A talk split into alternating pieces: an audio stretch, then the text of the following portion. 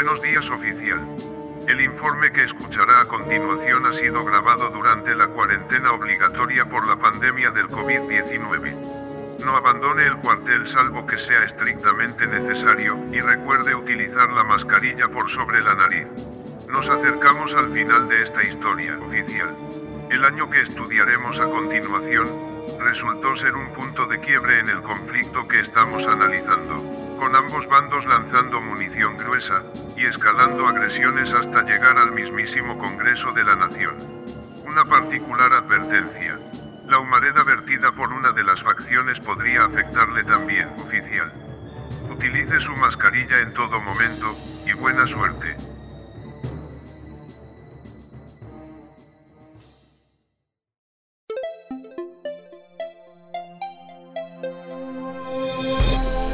Esto es Modo Historia, un podcast para poner los videojuegos en contexto.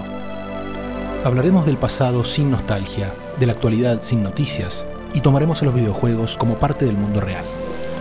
Con Guillermo Crespi, Matías Marqués y Juan Becerril. Temporada 2, episodio 13. La guerra Sega Nintendo, parte 3. Smoke wins.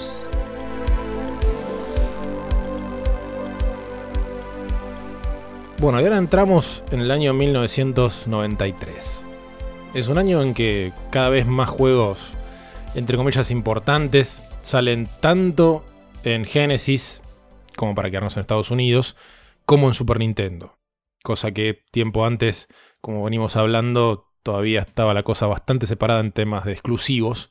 Acá empiezan a aparecer cada vez más juegos en común. Por ejemplo, la serie que saca Electronic Arts llamados Strike, digamos, o sea, el Desert Strike, el Jungle Strike y todas esas cuestiones que primero empiezan a salir por el lado de Sega, pero después empiezan a salir en Super Nintendo.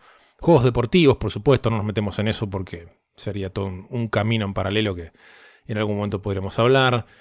Algunos clásicos que hemos mencionado a lo largo del podcast, por ejemplo el Flashback, aunque el juego francés, también salen las dos plataformas, no exactamente en simultáneo en algunos casos, pero sí durante el mismo año. El Prince of Persia, por ejemplo, es un porteo que tarda algunos años en aparecer, ya que originalmente la versión original de Apple II era del 89. Todavía hasta el 93 seguís teniendo versiones nuevas para consolas. El Carmen San Diego también. Depende cuál sea el Where in the World, el Where in Time. También aparecen para estas dos plataformas a lo largo de este año. Así que hay mucho porteo en común. Ahora, el 93 es un año en que se empieza a hacer cada vez más visible lo que sería la siguiente generación de consolas. Diferentes empresas que van a meterse en hardware, algunas por supuesto ya estaban anunciando sus proyectos para algunos años posteriores, otras ya preparándose para sacar su nueva consola de 32 bits o de 64 bits al final de este mismo año. La verdad que el 93 y el 94 fueron años geniales para la Genesis y para Super Nintendo. Pero desde el punto de vista interno de cada una de estas empresas, el futuro se veía bastante complicado o con más este, preguntas que certezas, ¿no? Ya para fin de año estaban anunciadas las primeras consolas de la siguiente generación, como dijimos recién, la 3DO, que es un proyecto bastante extraño que tenía un poco como principal impulsor al fundador de Electronic Arts, del cual hablamos no sé mucho, a Trip Hawkins, en ese caso de 32 bits, también la Atari Jaguar, que en lugar de 32, como dijimos, iba a tener supuestamente 64, aunque en realidad era más una trampa de marketing, como tantas que venimos describiendo. Nintendo seguía amagando con el CD-ROM para el Super NES, que ya sabemos que nunca aparecería. Después a corto plazo venía trabajando no tanto en la siguiente generación, sino en mejorar la actual, con proyectos como uno que se van a acordar, que era el famoso chip Super FX. Pero los planes ellos lo iban a anunciar más adelante, así que por eso vamos a por ahora dejarlos ahí en pausa. En el caso de Sega, que se había metido en 16 bits dos años antes que Nintendo, la cuestión estaba obviamente más acelerada y bastante más complicada también. Sega de Japón tenía varios proyectos. La Sega Pico era uno. Yo no sé si ustedes oyeron hablar alguna vez de esto, que es una cosa bastante rara.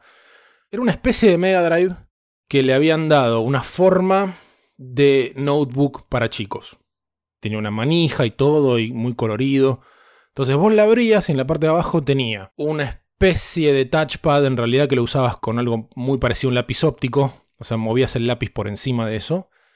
Y en la parte donde estaría la pantalla de esa hipotética notebook, en realidad había como un espacio abierto donde vos metías los cartuchos. Y los cartuchos tenían forma de libro, como de libro ilustrado de cuentos. Entonces vos metías el cartucho, lo insertabas, lo metías en esa parte como si fuera la pantalla. Esto era una consola, tenías que conectarlo a la tele.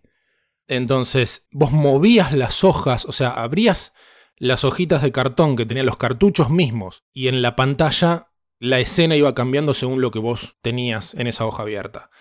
La verdad que era lindísimo para la época. Le interesaba un montón a Kalinsky, que es un tipo que hasta el día de la fecha sigue estando metido en muchos proyectos que tienen que ver con educación. Entonces de pronto aparece eso, que no fue una apuesta gigantesca, salió en Japón temprano y demás, después vamos a hablar por ahí en algún momento de eso. Después había planes para una especie de Génesis de 32 bits, ya veremos qué pasa con eso. Algo que no me queda del todo claro dónde encaja en la cronología, así que lo comentamos acá porque más o menos debe andar por esta época. Es que Sega de América, o sea, nuestro amigo Kalinsky, venía trabajando con gente de Sony para tratar de convencer a sus respectivos jefes de hacer un proyecto de hardware en conjunto. Lo de Nintendo se había pinchado, definitivamente, la alianza entre Sony y Nintendo. ¿Por qué no? Y el capo de Sega, Nakayama, había por fin dicho, bueno, ok, trabajen durante algunos meses como para hacer una evaluación de proyecto, digamos, a ver qué tan viable es y a ver si efectivamente se puede. Y varios meses después eso se pinchó. Kalinsky dice que es porque Sony quería una máquina 3D, de hecho la PlayStation apuntó a eso, y Sega quería una máquina 2D que es algo de lo cual habla bastante el libro Console Wars y, lo pone muy del lado de una de tantas cosas que Kaniske había encontrado como que esto nos va a salvar y es el futuro y los japoneses dijeron que no. ese siempre es el resumen, ¿no? Sega de América diciendo hagamos esto y va a estar todo bien. Sega de Japón diciendo no por algún capricho o por celos o lo que fuera y después termina como termina. Ese es el resumen de ese libro constantemente. Ahora, lo que nosotros podemos plantear, reflexionar un poquito en voz alta, es lo siguiente. Primero, Sony tenía muchísima más guita que Sega. Si Sony había querido aliarse con Nintendo, era porque necesitaban al público de Nintendo y porque necesitaban el software de Nintendo. Con Sega, Sony ya estaba haciendo juegos. Ya habían colaborado en varios proyectos, ya hablamos de este, varios juegos que salieron para el Sega CD que distribuyó Sony y demás. Entonces, una pregunta que habría que hacerse, que me parece que ese libro no menciona. ¿Qué le podía dar Sega a Sony? Que Sony necesitara. Después en 2018, Hideki Sato, que era el líder del equipo que hizo, básicamente hizo prácticamente todas las consolas de Sega. Incluso llegó a ser presidente de Sega durante un par de años. Bueno, Sato dijo que el por entonces presidente de Sega, un señor llamado Isao Okawa, hasta ahora nosotros venimos hablando de Nakayama, que era el CEO. Por encima estaba el presidente, que era el presidente de la compañía que había comprado Sega. Así que bueno, ese señor, presidente de Sega, Isao Okawa, y el presidente de Sony eran amigos. Esto dice el amigo Hideki Sato, que era el, el ingeniero líder que diseñó la mayoría de las consolas de Sega. Y cuenta que hubo una cena en que el CEO de Sega, que venimos charlando hasta ahora, Nakayama y demás, estaba como muy insistente, en tanto preocupado, como que el objetivo de la cena era a ver si efectivamente Sony y Sega iban a laburar juntos o no. Como que Sony no terminaba de dar una respuesta. Entonces cuenta este Sato que Nakayama insistía que el capo de Sony le conteste, ¿vamos a laburar juntos o no? Sato dice que el de Sony se hacía el boludo todo el tiempo, como que cada vez que le hacía alguna pregunta contestaba otra cosa, o sea, como que se ponía a contar anécdotas de su vida, como que lo boludeó a los de Sega. No sabemos si fue así o no, pero eso lo cuenta y es quizás de lo más reciente que, sale a la luz con estas cuestiones. En Sega dijeron, esto va a ser muy difícil, si esta es la postura del otro lado. Sony iba a tener tremendo poder, entonces no convenía.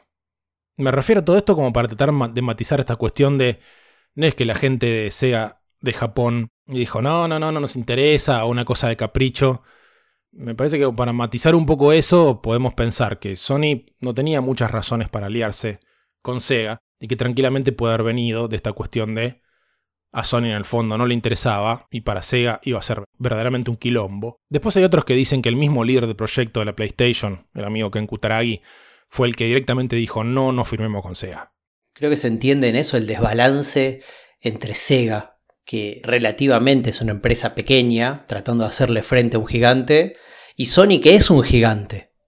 O sea que en realidad desde la vista de Sony es un mercado más donde meterse, no hay mucho en juego. Sega está poniendo todo en juego. Absolutamente, ya lo dijimos hace poco, pero Sony viene, además de todas las décadas encima, que viene como un líder tremendo en cuestiones electrónicas y de audio y muchísimas cosas más, y dentro de la creación del CD y etcétera, etcétera, viene de comprar, viene a meterse en cine y demás, de, comprar Columbia y todo eso a fines de los 80, que es donde empieza a expandirse de una manera tremenda. Entonces, ni hablar, no hay punto de comparación. Ya Sony era un gigante al lado de Nintendo. Imaginemos lo que era al lado de Sega. Claro. Y también pensar que incluso Sony estaba tal vez, no lo sé, estoy diciendo, en su única opción no era Sega a la hora de elegir un partner para eso, un socio. Es que ahí es donde Sony Siempre se dice que, la junta directiva de Sony era muy reticente a meterse en cuestiones de videojuegos, porque como no terminaron de entender muy bien, no era su negocio. O sea, hoy es muy fácil de verlo, pero lo que se mandó Sony fue un riesgo grande. Hicieron las cosas muy bien, contra todo pronóstico, pero pudieron haber salido horrible. Aliarse con Nintendo parecía bastante lógico, más allá de que para los ejecutivos tardaron muchísimo en agarrar viaje. Porque era como decir, el mejor partner que podía llegar a ver en el mundo. Claro. O sea, es como decir, estos son los que tienen agarrado todo. Ahora, ahí empiezan las luchas de poder. Se dice, no me acuerdo si esto lo mencionamos, pero se dice que también, en parte, cuando empezaron las charlas o cosas parecidas entre Sony y Nintendo, Sony todavía no había comprado Columbia y demás, que fue como una movida de decir, ah, la mierda, o sea, desde el punto de vista de Nintendo estos tipos van por todo, digamos, ¿no? Desde el punto de vista de, de, Sony, Nintendo le daba el público y le daba los juegos. La parte tecnológica se pueden encargar ellos. De hecho, era lo que iban a poner ellos. Entonces, Sega, ¿qué le iba a ofrecer? Sí, una cosa que seguro le dio es el insight ese de, che, si Sega le hizo mella al gigante siendo chiquitito, qué podemos hacer nosotros, que también somos gigantes. Sí, puede ser. De algún lado eso también tiene que envalentonarlos a ellos y mismo decir, ni siquiera tenemos que juntarnos con Nintendo. Claro, totalmente. En el caso de Sega de Europa, por ejemplo, también se empieza a complicar la relación con los japoneses. Ya al principio del 93 se sabía que el mercado de 16 bits iba a empezar a caer. La gente de Sega Europa lo que propuso fue diversificar. De hecho, lo que hicieron fue, por ejemplo, proponerle a sus jefes de Sega de Japón comprar una productora de televisión, que quizás esto le recuerdan, no sé si ustedes recuerdan la, productora de televisión llamada Times. ¿Les suena esto de algún programa de televisión? Oh, ni idea. ¿No, ¿No recuerdan el final de los créditos de la serie de Benny Hill? Thames Producciones presenta el show de Benny Hill. O de la primera temporada de Mr. Bean también, que aparecía el Támesis bueno, esa era una productora británica bastante grosa, que estaba por perder la licencia o algo así. Y bueno, Sega de Europa, que recordemos que originalmente era británica, dijo, bueno, se va a venir un bajón, ¿por qué no diversificamos? Mira, por ejemplo, está esto, nos dan franquicias que explotar, nos dan un ingreso diferente. Y bueno, acá sí también. Los japoneses no les interesa en ese caso. Tiempo después el, el capo de Sega Europa se va y es otro de los que se manifiesta un poco frustrado por la relación con su jefe de Japón. No le dieron tanta explicación. Y una última nube que se empieza a asomar a comienzos del 93 también sería más perjudicial para SEA que para Nintendo. En Estados Unidos hay una organización que se llama CARU, que es Children's Advertising Review Unit. O sea, esencialmente se dedican a revisar los contenidos de las publicidades apuntadas a chicos y chicas menores de, 12 años. Y Sega Nintendo tenían una banca en la junta de esta organización. Así que el presidente de esa organización, un tipo llamado Arthur Power, una larguísima carrera en educación, doctorados y demás, era bastante cercano, tenía una relación bastante directa con tanto Kalinsky de Sega, de Sega de América, como con Howard Lincoln, que era el vicepresidente de Nintendo of America, ¿no? Pero el tipo también tenía contactos con Washington, o sea, con el gobierno, y algunas otras entidades que se dedican a regular contenidos para los más jóvenes. Y este tipo Power se encarga de contactar tanto a Sega como a Nintendo, a comienzos del 93, y les dice, miren que me están llegando rumores todo el tiempo de que en el Congreso tienen planeado meterse e indagar qué corno está haciendo la industria de los videojuegos con sus contenidos. Porque la industria de los videojuegos no tenía en Estados Unidos ningún sistema, no, tenía esta clasificación que te dice para mayores de 13, para mayores de 17, no existía eso. Entonces este Arthur Power les dice, che, les conviene organizarse y armar algún tipo de sistema de clasificación. El más rápido en reaccionar fue Kalinsky de Sega. No tanto porque fuera un tipo cuidadoso, sino porque Sega era un millón de veces más permisivo en los contenidos que Nintendo. Nintendo ni se calentó. Entonces un poco la respuesta de Nintendo fue, ¿para qué queremos nosotros poner un sistema de clasificación si nuestros contenidos son para todo público? Así que esto es algo que aparece ahí, son nubes que se empiezan a juntar a comienzos del 93. Veremos qué pasa con eso en el resto del año. Pero quería detenerme un poco en estas cuestiones que, tienen que ver con lo que está en la cabeza de esta gente en el futuro, mientras nosotros la pasábamos como consumidores jugando grandes juegos, asumiendo que vamos a tener muchos años más de muchos grandes juegos y estas nubes en el horizonte tardarían bastante en aparecer. Ahora sí, recorriendo el año más allá de planes y, y nubes a futuro, el lanzamiento más interesante de la primera mitad del 93 probablemente fue, una vez más, de la gente de Nintendo, que fue el Star Fox.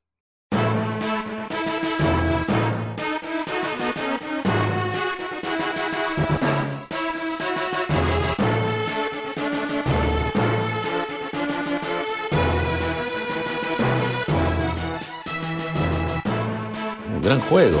El primer juego poligonal con gráficos poligonales de, de Super Nintendo, ¿no? Al principio uno leía en las revistas, ¿no? Club Nintendo y otras que, que llamó un poco la atención, un juego así con, con esos gráficos un poco extraños para Super Nintendo. Y a mí me llamaba mucho la atención también el tema de voces digitalizadas, onomatopeyas de animales, ¿no? Pero Sí, sí, sí, eran balbuceos. no, no era muy, no era muy clara, un balbuceo así de, de Fox, Falco y demás.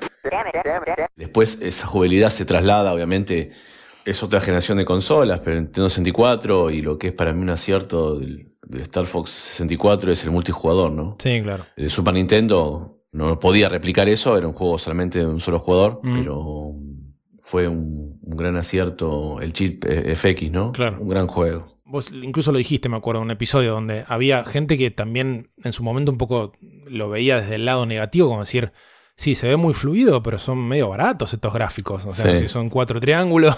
Sí, sí. A lo que voy con todo esto es que la, la gran incógnita que hizo que la transición entre esta generación y la siguiente fuera tan complicada era que en el futuro, claramente, y lo hemos dicho más de una vez, estaban tanto el CD como soporte básico, como los gráficos poligonales.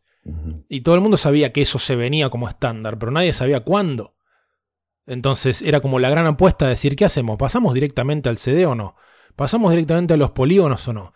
Y en el medio tenés a Nintendo que en lugar de saltar corriendo a pasar a la siguiente generación con polígonos y lo que fuera, ya sabemos que Nintendo 64 sale bastante después que las otras consolas de la siguiente generación, pero en el medio tenés innovaciones a corto plazo que no las explotaron del todo. Los juegos con chip Super FX fueron bastante pocos, pero que de pronto tenías en una consola que parecía que estaba en sus últimos años, en realidad empezaba a entrar a sus últimos años, cosas que no parecían posibles en otra época. Una pregunta que se me ocurre ahí es, eh, desde el lado de Nintendo, si el Star Fox, si hubiese existido sin esta guerra a full con Sega, si ellos hubiesen hecho ese tipo de producto. Lo Hmm. que dijeron recién, no parece un producto de Nintendo. Es medio abstracto, o sea, está más enfocado en una evolución tecnológica que en diseño de, juegos realmente. Puede ser, la verdad que no lo sé, yo, yo no creo, habría que sentarse un poco más a ver la cronología. A mí me parece que no está tan relacionado con la amenaza de Sega tanto como con la incógnita de, de la evolución tecnológica. ¿Qué hacemos con estas cuestiones de 3D, siendo que Super Nintendo tendrá esos efectos muy lindos de, de la rotación y todas esas cuestiones? Pero, a ver, la, la cuestión no tenía que ver con si la máquina podía hacer polígonos o no, pero ¿cuánto puede aguantar? Es la pregunta. O sea, vos juegos poligonales tuviste durante muchísimo tiempo, iban a 2 por hora. Mm. Y bueno, ahí es donde creo que estuvimos de acuerdo cuando, cuando hicimos la reseña de High Score, que probablemente de lo más interesante de- del documental fue todo lo referido a Star Fox. Sí. El trabajo de diseño, de todas estas incógnitas que hoy sabemos que son cotidianas, pero decir, bueno, ok, yo ahora tengo esta perspectiva y tengo este mundo 3D, ¿dónde pongo la cámara? Sí. Que eso era un problema nuevo. Sí, sí, que parece simple, pero. Absolutamente. Si mal no recuerdo, decían que en principio la idea era hacer un juego de tanques y que no estaba la idea de, de incluir animales y demás, y eso fue una idea de Miyamoto que, Hmm. que bueno, que fue que también el que impulsó un poco el, lo que es la, la, la carátula de, con muñecos tipo de peluche y demás, Claro. porque veía que eso acercaba al- a lo que era el usuario de Nintendo, ¿no? Acostumbrado a, a cuestión que, que ya lo hablamos un poco más infantil, ¿no? Pero Sí, que es cierto lo que vos marcás, que creo que uno tenía esa sensación de decir, che, esto es medio raro en cuanto a que tenés animalitos super cute, que si lo sacás el juego no va por ahí. no, no, claro. O sea, no, no, no te da esa sensación, tiros y vértigo, lo que fuera. La música super acción.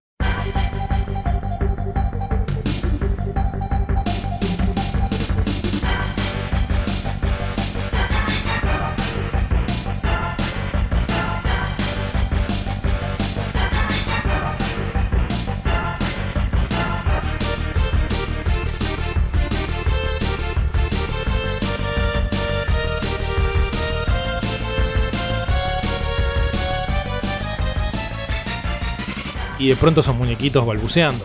Entonces, es como que está ahí tironeando en dos direcciones aparentemente contrarias.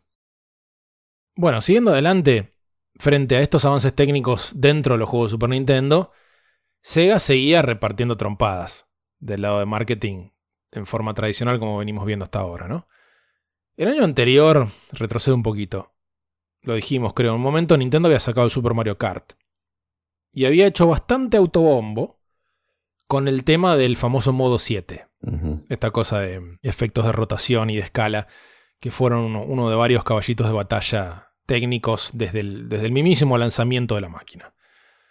Pero que, bueno, este, eran, respondían a, a una realidad concreta que se veía en pantalla. Ahora, para responder a este modo 7 de Nintendo, Sega sale con una publicidad bastante recordada que muestra a un Genesis y a un Super Nintendo lado a lado sobre una ruta, digamos. Y el locutor dice, The Sega Genesis has blast processing. Super Nintendo doesn't. el Sega Genesis tiene Blast Processing, el Super Nintendo no. Así que, ¿qué hace el Blast Processing? Y ahí te empiezan a mostrar imágenes de un televisor que está atado a la parte de atrás de un Fórmula 1. Y en el televisor se ve el Sonic 2. Tanto juego como auto yendo los pedos. En contraste, los que no tienen Blast Processing y te muestran una camioneta blanca lerda con el caño de escape que tira humo y una tele vieja que muestra el Mario Kart. Esta cuestión de, humo de marketing de Sega, el Blast Processing, yo no recuerdo que entre las armas que hayamos utilizado este, aquí, por lo menos en Buenos Aires, con respecto a, las peleas de estadísticas del lado de Sega frente a Nintendo, haya estado esta cosa Blast Processing. Me parece que no, tanto nos usó acá. Me parece. Primero, el término está inventado, lo inventó marketing. Literalmente la gente de marketing yendo a hablar con ingenieros diciéndole, che, necesitamos algo con lo cual pelearle a Nintendo con esta cosa de modo 7. ¿Qué tiene el Genesis? Sí, puedes hacer esto, puedes hacer aquello. Ah, espera, eso me gustó. La palabra blast me gustó. Entonces inventan este término blast processing que refiere a una capacidad técnica real, pero que tenía que ver con la posibilidad de crear imágenes fijas de más cantidad de colores en pantalla. Ningún juego comercial de Genesis usó ese blast processing jamás. ¿Desde cuándo el marketing necesita que un hecho sea real para utilizarlo? Esto me hace acordar una escena de Mad Men que seguro vos, Guille, te acordás. Tenían que publicitar unos cigarrillos, no sé si era Philip Morris o algo así, tenían que ganar la cuenta. Y la idea de Don Draper era el eslogan, nuestro tabaco está tostado. Está usted, sí, el, el piloto. Bueno, ah, es el primero. Es el piloto de Men. Y el cliente le dice, pero todo el tabaco está tostado. Tú dices, bueno, pero... Y esto es, es lo mismo, o sea, simplemente es... ¿Quién es el primero que lo dice? No, es que obviamente no, la, publicidad, la publicidad te lo asociaba con la velocidad. Y ya hemos dicho que técnicamente es cierto, el procesador de- del Genesis era más rápido. El Blast Processing existía, pero no tenía nada que ver con la velocidad de nada. La publicidad te sugería como. Suena Blast, que es este como empujón o explosión, cuando en realidad esa técnica, no, con ese nombre, pero de donde surgió la idea, era la posibilidad de crear imágenes fijas de 256 colores. que ninguno lo usó en un juego comercial. Lo usaron en demos posteriores este, y esas cosas. Pero bueno, más allá del, del hype, digamos, como le decimos ahora, en Europa por lo menos, Sega tuvo una, una fuerte relación con el mundo del Fórmula 1, como aparecía en esa, en esa publicidad y fue durante este mismo año, el 93. No solamente empezaron a sponsorear al equipo de Williams, sino que también compraron los derechos del Grand Prix europeo y le pusieron Sega Grand Prix ese año. Para fortuna de Sega fue una carrera donde la primera vuelta, muchos todavía la siguen considerando una de las mejores vueltas o la mejor primera vuelta de la historia de la Fórmula 1 que es una vuelta donde Ayrton Senna arrancó quinto y terminó primero. Y todo bajo la lluvia. Sí. Bueno, eh, Ayrton Senna era el- la cara visible de Sega también, ¿no? Claro, Sega este, había hecho un juego con Senna el año anterior, que era la secuela del Super Monaco GP. Pero bueno, lamentablemente corría para McLaren. McLaren. O sea, Senna era, quiero decir, Sega sponsoreaba a Williams y Ayrton Senna era de, la contra, de una de las contras, digamos. Así que mientras los autos de, de Damon Hill o de Alain Prost Sí. tenían dibujado al costado las patas de Sonic, Sí. o sea, al costado del Fórmula 1 tenía pintadas las patas de Sonic como si estuviera manejando el auto. El auto de Senna, con el que gana esa carrera, tenía chiquitito un sticker de un erizo atropellado. Bueno, Ayrton Senna gana esa carrera en el año 93, este, carrera sponsoreada por Sega, así que todavía Sega está feliz de que en, en- en las grabaciones de, de esa primera vuelta que pasó a la historia, este, el logo de Sega y Sonic por todos lados y la foto de Ayrton Senna levantando la copa, que era un Sonic gigante. Todo esto un año antes de que muriera Senna, ¿no? Pobre hombre. 94. Efectivamente. También con el tema este de la velocidad y comparando, bueno, Super Nintendo con Sega, en un caso creo que es muy, muy relevante y donde queda muy de manifiesto, es en, en FIFA International Soccer, el primero. Mm. Que en el caso de Sega va más rápido, ¿no? El juego. Y el Super Nintendo un poquito más lento, pero la diferencia fundamental es en el campo de juego, en el césped del campo de juego. Mm. En el FIFA International Soccer de, de Sega está bien diseñado el campo de juego. En el de Super Nintendo es un verde fluorescente, sin matices, sin diseño, nada. Parece mucho más real el de Sega. Qué raro. El FIFA International Soccer de Super Nintendo es una alfombra verde fluorescente, directamente. No, no, me hace que no pudieron recrear bien eh, la gramilla, no, no, no entiendo, no, no sé qué pasó ahí. Bueno, para quedarnos en Europa, Nintendo en, en Gran Bretaña empieza a reaccionar a las campañas publicitarias de Sega. Nintendo le empieza a meter humor a las publicidades. Contrataron a un comediante llamado Rick Mayall. Sin ser agresivas, las publicidades son de humor absurdo y apuntaban a adolescentes. Menos MTV y, y más Monty Python, digamos. Estamos en, Inglaterra, ¿no? Hay una, por ejemplo, que está este tipo, Rick Mayall, que tiene un, un bigote y cejas falsas, vestido de corredor de autos, diciendo, hola, soy Nigel Mansell, juegan a mi juego, acá está, a mi esposa le encanta, eh, acá mis hijos también, y va presentando a la familia, y son todos tipos con bigote y cejas falsas. Nigel Mansell's World Championship game from Nintendo. It's just like the real thing, and my wife loves it. Right, darling? Aye, it's uh, very realistic, Nigel. My little girls love it too. Right, twins? Not Completely off, true. Hey, even my dog loves it. Right, Fang? Woof. So, Así tipo sketch de humor absurdo, que no era ese bombardeo que te taladraba la cabeza que hacía Sega, pero tampoco era una cosa cute y, simpática y familiar, que era lo que venía haciendo Nintendo históricamente.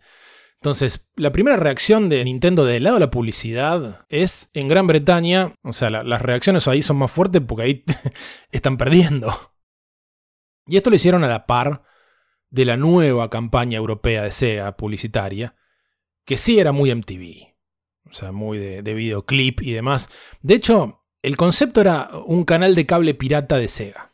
Esa idea también era, qué sé yo, si ustedes ven Wayne's World, por ejemplo, de, de esos, de esos canales de cable, que en realidad no eran pirata, eran zonales, ¿no? Claro. Pero esta cosa de este, el canal de cable que viene a interferir y te corta la programación y, y hecho en un, en un sótano o algo que, de alguien que tiene cámaras y cosas por el estilo. Entonces, la campaña de mm, Europa, que surgió en, en Gran Bretaña, pero se usó en toda Europa, de Sega, que arranca en el 93, era el canal pirata Sega.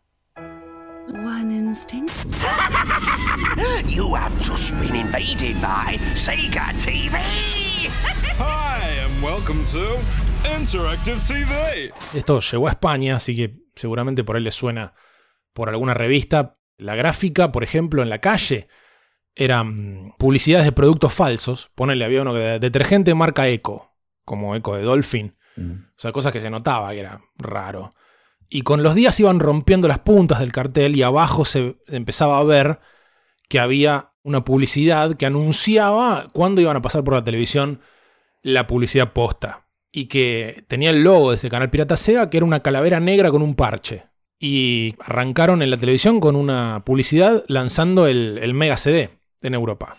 Sega Mega Drive. Got one? Now you can get Mega CD. Clunk, click, take a trip on 500 megabytes. Whoa! It plays your music CDs and it comes with seven games. And now? Y era una publicidad que duraba el corte comercial entero, o sea, una sola publicidad de dos minutos y medio. Toda la pauta publicitaria solamente el comercial de Sega. O sea, gastar una guita increíble. El concepto de esa campaña era como que empezaba una publicidad que te dabas cuenta que era falsa y venía interferencia y como que tomaba control de la transmisión el canal Pirata Sega. Y te mandaba su publicidad, todo bien delirante. La primera, por ejemplo, en el medio de esos dos minutos y medio, hay una parodia Apocalypse Now. And they wanted me to finish it. I didn't believe he was a bad guy. Just a guy who'd lost touch with reality. O sea, yendo en un barco por la jungla. La, idea de que este, al tipo de la campaña, en realidad, al coronel Kurtz, este, en lugar de, de abandonar el ejército por estar en desacuerdo con cuestiones políticas y demás, es porque está jugando videojuegos. Un divague de bombardeo de imágenes todo el tiempo que a España, por mencionar el ejemplo que por ahí vimos acá por las revistas, lo llevan tal cual, o sea, sale esa misma publicidad doblada al español. Es tu gato tan exquisito. Acabas de ser invadido por el canal Pirata Sega. Buenas, bienvenidos a la televisión interactiva. Hoy tendremos grandes estrenos. Y otra cosa que sucede más o menos en estas épocas, o sea, ya por, creo que fue más o menos mayo del, del 93, si seguimos en orden cronológico, es que se estrena la película de Mario. Pero bueno, no, no vamos a malgastar ese tema acá. Dejémoslo pasar. Me parece que la película de Mario pide a gritos. Un especial de cuatro episodios. Super Mario Brothers. This ain't no game.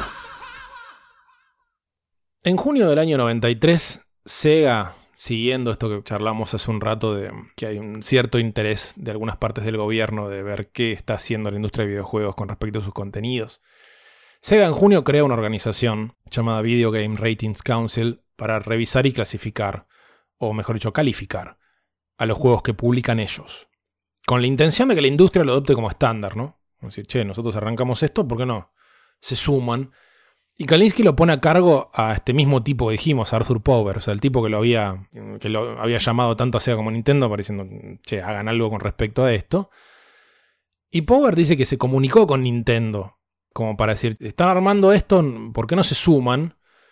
Y según él, el vicepresidente de Nintendo of America, Howard Lincoln, le dijo, nosotros no vamos a sumar a ningún grupo que haya creado Sega. Directamente. Cuestiones políticas, tómensela. No había ley que acompañara esto, ¿eh? O sea, cualquiera podía comprar igual el cartucho dijera lo que dijera. Era más una guía para padres, Digamos, en una época donde todavía los videojuegos en general no eran comprados por el mismo consumidor, sino por los padres. Sí, ya dijimos que Sega publicaba los juegos pensando en Navidad. Sí, claro. O sea, la respuesta de Nintendo fue, esto Sega lo está haciendo para vender juegos violentos. Nosotros no necesitamos un sistema de calificación porque no permitimos juegos violentos. El apuro de Sega era que se venía el Mortal Kombat.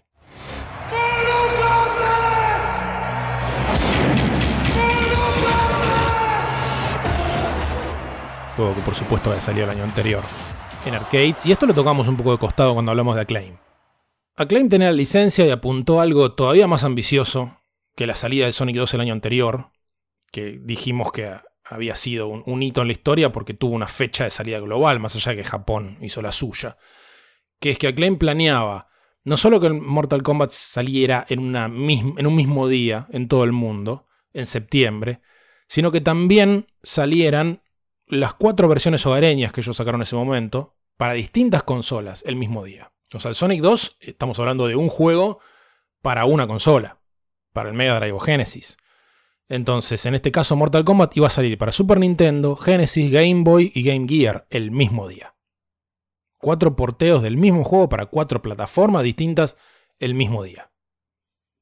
Para eso faltaban tres meses. Así que Sega estaba muy apurada, lo, lo calificó como mayores de 13, y después vamos a ver por qué. Y después veremos qué, qué pasa con la salida de este juego, ¿no?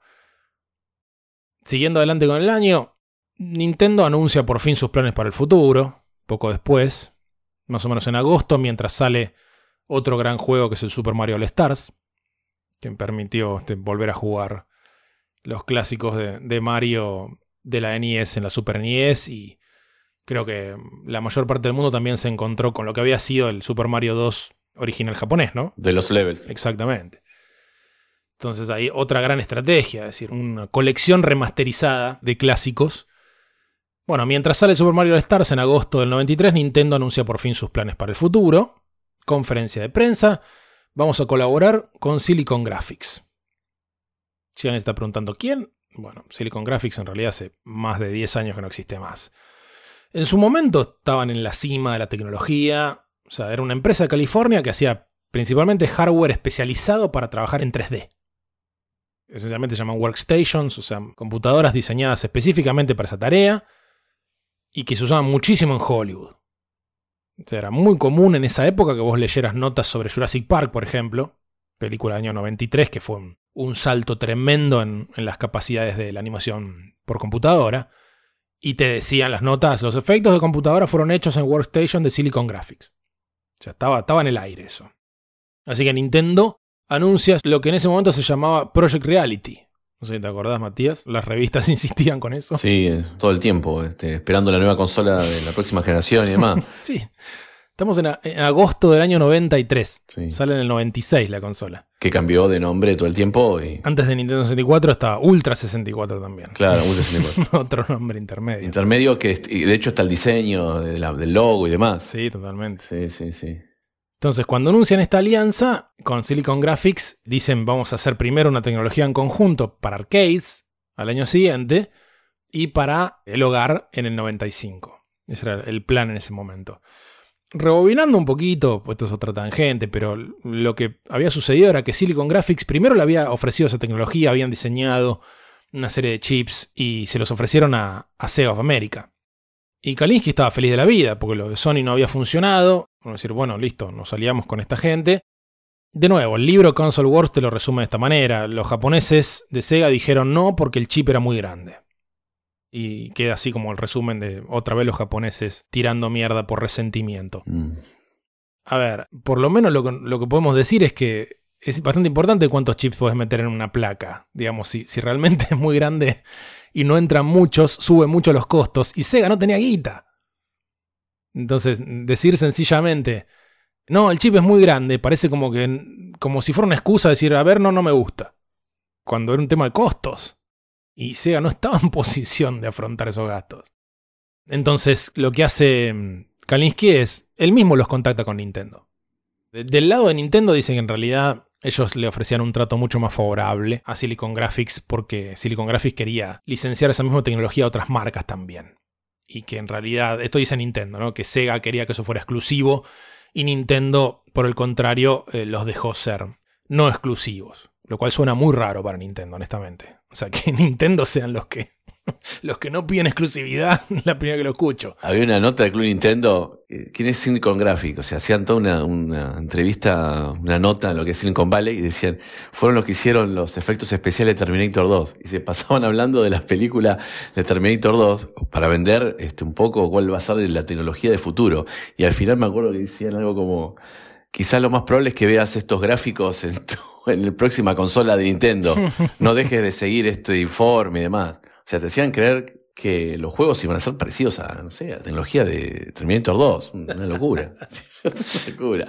Y en un momento, también, que me acuerdo patente que machacaban, machacaban con eso, en uno de estos, los, las muestras anuales de videojuegos, los set, el set, Sí, sí. mostraban a, a un tipo, a un usuario que estaba ahí con detectores de movimiento, ¿no? Con- como Mario. Mm.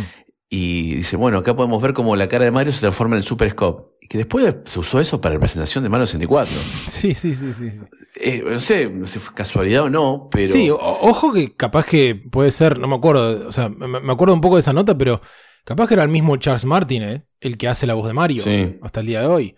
Porque el tipo ya venía haciendo, o sea, él empezó haciendo la voz de Mario desde la, creo que desde la primera CES del 91. Y hacía eso en, en las distintas CES y tenía esa captura facial.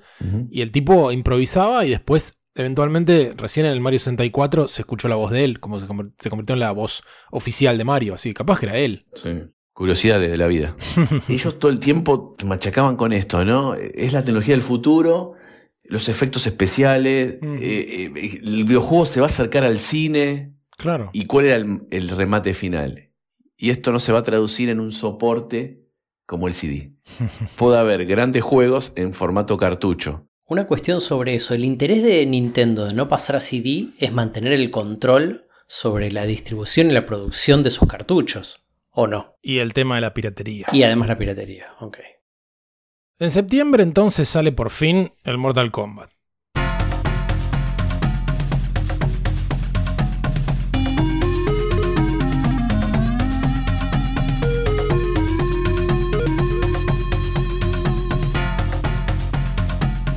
Y el Mortal Kombat es importantísimo porque es donde Sega por fin logra sacarle una cabeza de ventaja a Nintendo en Estados Unidos. La versión de Super Nintendo me parece que es indiscutible, se ve, se escucha mejor, por lo menos en la presentación audiovisual, después el tema de los controles, la verdad que no me ha vuelto a tomar el trabajo de ver qué tal se sienten, pero en su momento claramente se acercaba mucho más, al menos en lo estético, al arcade, la de Super Nintendo. Pero la de Genesis tenía dos grandes ventajas, Mm. o parte de lo mismo, que era que tenía sangre y tenía las fatalities sin censura. Clave. Así que hay quien dice que la de Genesis vende el doble, hay quien dice que vende el triple, hay quien dice que vende cinco veces. Como fuera, la versión de Genesis, por más que desde lo audiovisual sea más floja, la destruye en ventas a la de Super Nintendo. Porque la de Super Nintendo tiene las fatalities censuradas y la sangre pintada de un gris como sudor. Sí, para muchos detractores de la versión de Super Nintendo es arena, no es sudor. Todos sabemos que gana la de Sega por la- las fatalities originales. El famoso código, Claro. una pantalla inicial que uno cuando hacía bueno, un código, establecía un código, aparecían la sangre y las fatalities reales, reales del juego. Sí, eso lo inventaron porque ahí está lo que decíamos hace un rato. Sega establece este sistema de clasificación. Ahora, si vos lanzás el Mortal Kombat a la calle para tu consola, lo compran los padres y vos tenés que ponerle un rating a ese juego. Bueno, por ejemplo, yo tuve la, la oportunidad de jugar en su momento la versión de Sega CD, Sí. que no tenía código, venía sin censura directamente, entonces la caja dice mayores de 17 Claro. lo cual suena bastante razonable, por lo menos para la época, esto va cambiando. Ahora, si vos le pones mayor de 17 a tu cartucho, se te espantan una cantidad de padres tremendo, sí. decir, perdés una cantidad de ventas. Obvio. Entonces lo del código es una estrategia que tiene Sega para decir, ¿cómo hacemos para no ponerle más de mayores de 13? Esto es una especulación que se hace en cine todo el tiempo. Sí, claro. Es decir, no, no, que no nos den mayores de 17 porque entonces le saco 3 frames a tal cosa de sangre Sí, sí. para que nos den mayores de 13, porque si no pierdo público. sí. Entonces, lo que sucede es que le dejan mayores de 13 a la versión de cartucho de Genesis, pero le esconden la sangre y las fatalities y demás bajo un código. Que obviamente a los dos días lo sabía todo el planeta. Sí. O sea, el secreto peor guardado.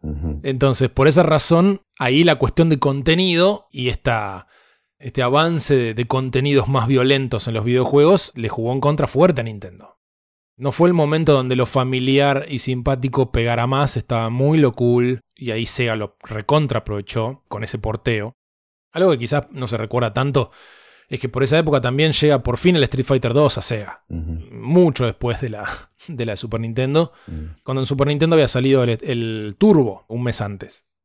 También en septiembre del año 93 sale un juego que para mí es de lo más interesante que tiene la Genesis, que es el Gunstar Heroes.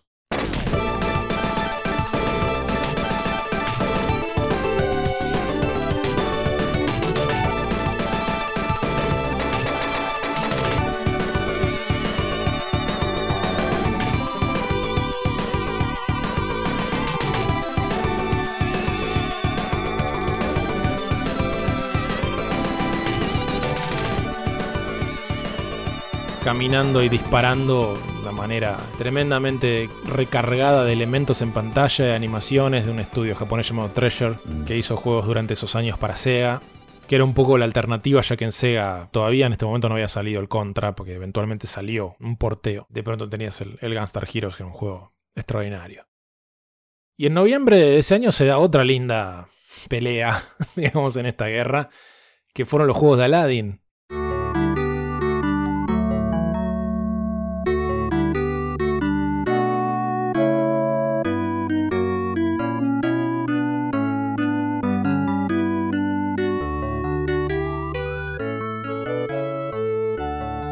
nuestro amigo Aladino que venía a full Disney con sus nuevas películas y ese resurgimiento de- del cine de Disney que había arrancado con La Sirenita, después La Bella y la Bestia y demás.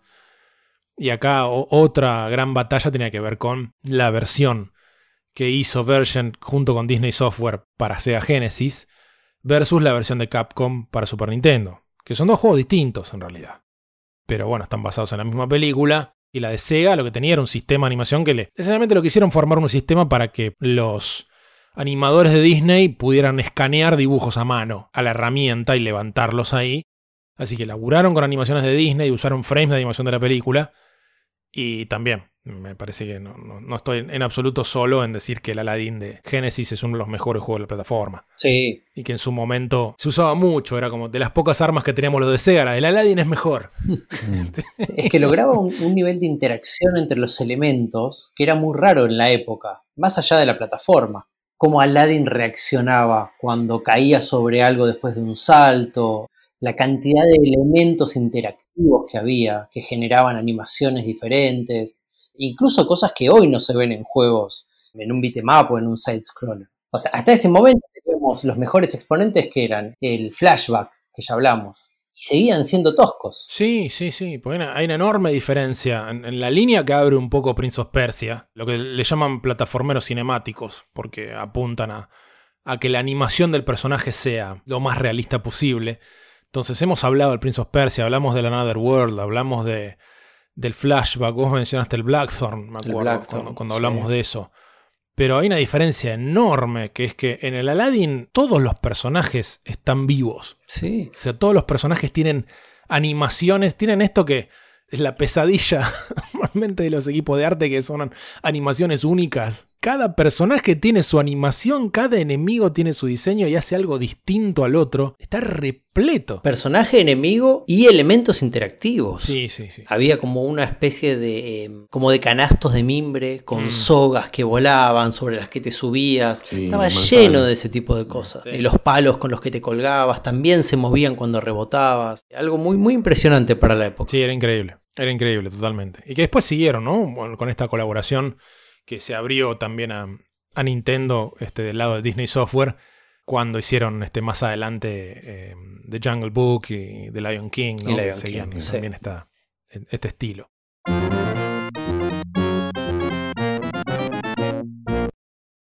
Llegamos por fin a diciembre de 1993. Acá hay un evento extremadamente conocido, importantísimo para la industria norteamericana de videojuegos. Vamos a tratar de no exprimirlo porque se merece también explorarlo quizás en algún otro episodio, pero es una parte importantísima del enfrentamiento Sega-Nintendo. De hecho, se podría tomar concretamente como el punto en que Nintendo empieza a contraatacar. Durante todo el año, como dijimos, venían los rumores de interés del gobierno en revisar qué estaba haciendo la industria de videojuegos. En Estados Unidos, que vendía tanta cosa a, los más chicos. Sega se había apurado a sacar su sistema de clasificación. Nintendo hizo otra cosa. O sea, lo que sucede, no me acuerdo si algo de esto hablamos con Acclaim, creo que no, que a propósito lo salteamos para dejarlo para este caso.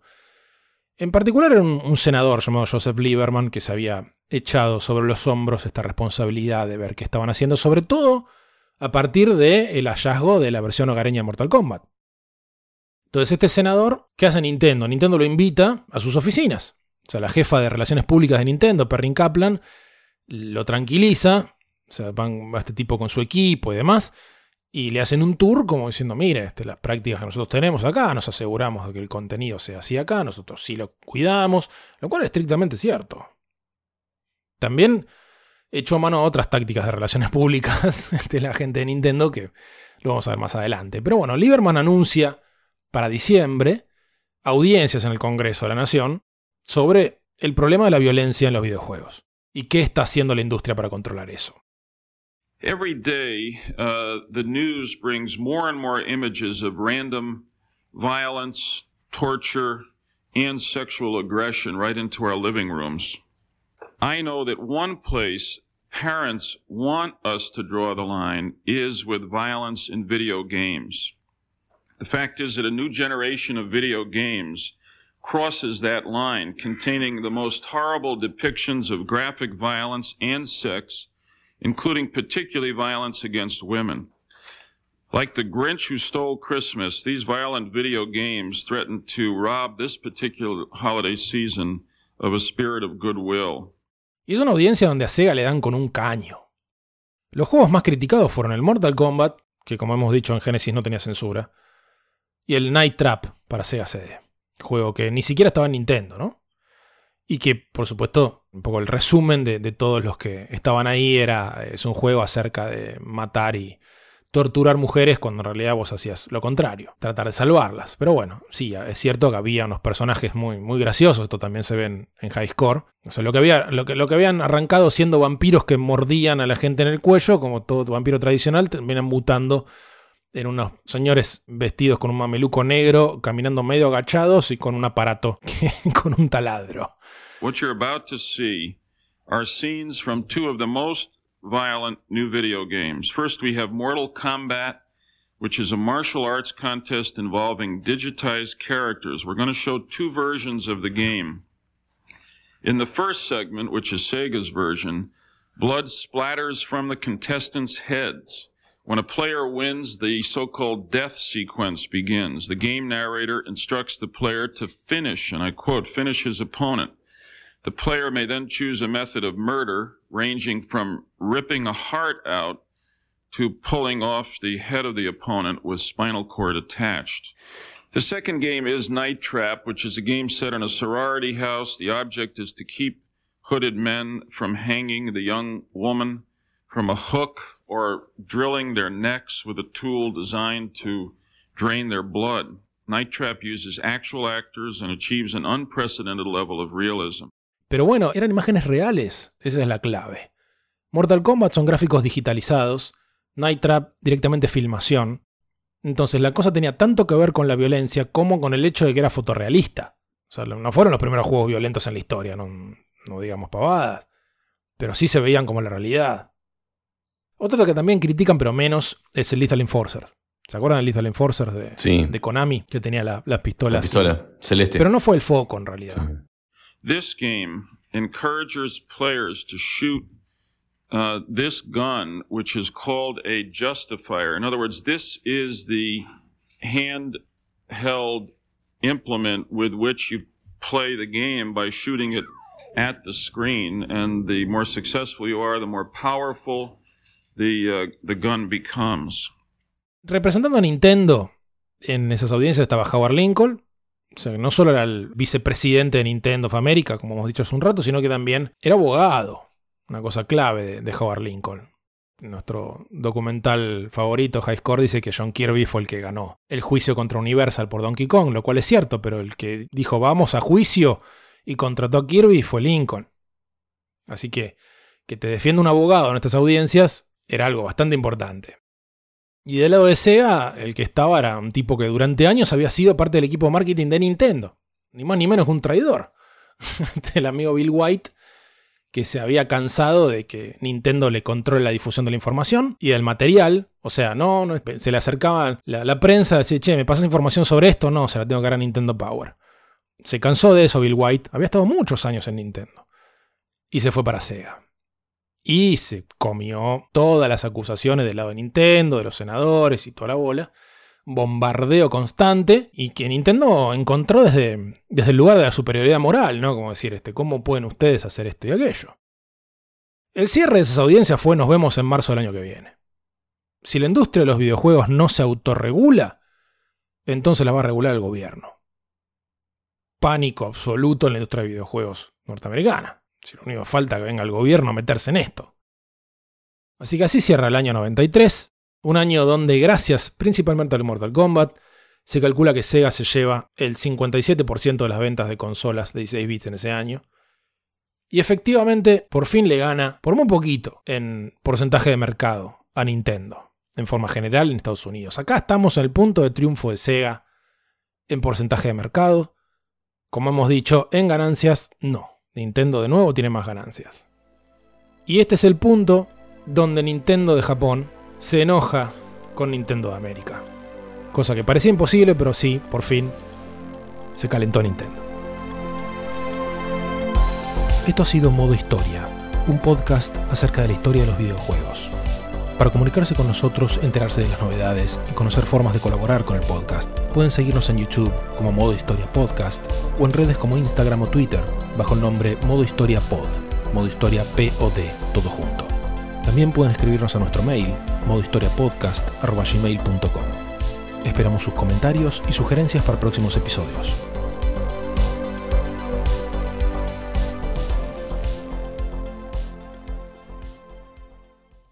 ¿Viste era en la Champions que tienen Play 5, Play 4 por todos lados? Bueno, en el 2002, en la, es posterior obviamente, pero eh, la camiseta del Arsenal eh, tiene Sega. Mm. Sí, y Fiorentina Nintendo año 96. Sí, sponsoreos ahí, ahí debe haber habido. No, no me sorprendería que, que exista sponsoreo de Commodore antes. Sí, Commodore también, creo que es el Bayern Múnich, creo. Y mm, en Japón, eh, no recuerdo un, qué equipo de Capcom tenía. Sí, eso es otro. Bueno, ahí está, tenemos otro episodio más. Sponsoreos. Vamos cerrando el nicho lo más que podamos. sí, terrible. terrible.